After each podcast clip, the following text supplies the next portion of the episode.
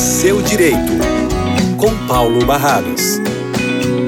Olá, Patrícia. Olá, queridíssima família Novo Tempo. A pergunta de hoje é da ouvinte cujo filho trabalhava em uma clínica e estava no contrato de experiência. Toda vez que a gente começa a trabalhar, os até três meses, e aí pode ter um mês renovado por um mês e meio, renovado por mais um mês e meio, enfim, até três meses é o período de experiência. Isso significa que está sendo avaliada a inclinação da, do trabalhador para aquele emprego específico.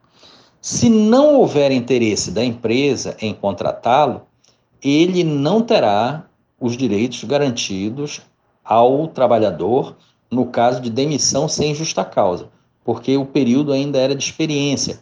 O vínculo de trabalho nos três primeiros meses ainda era frágil, ou seja, não tem ainda toda essa garantia. E foi dentro deste período que ele foi demitido, este o filho da nossa ouvinte. Isso porque ele entrou no lugar de uma outra trabalhadora que parece que era protegida de alguém dentro da empresa, enfim a justificativa ela não modifica o direito.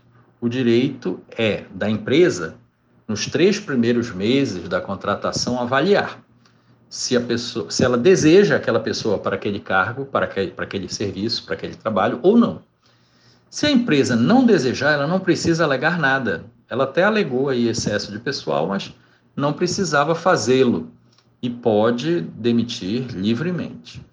No entanto, se passar de três meses, aí a demissão sem justa causa implica no pagamento de algumas parcelas a mais que a lei estabelece. No caso da pessoa que está só há poucos meses, este valor também não vai ser significativo, mas o fato é que a empresa, em momento algum, fica impedida de demitir o empregado, salvo nas situações estabelecidas em lei. No caso de mandato sindical, no caso de gravidez da empregada, no caso de retorno de acidente de trabalho, enfim, a lei estabelece algumas situações onde é proibida a demissão do empregado, é garantida a estabilidade. Tirada essas situações que são muito específicas, a empresa nunca será obrigada a manter o seu trabalhador, como o trabalhador não é obrigado a permanecer no trabalho, nem pode fazê-lo.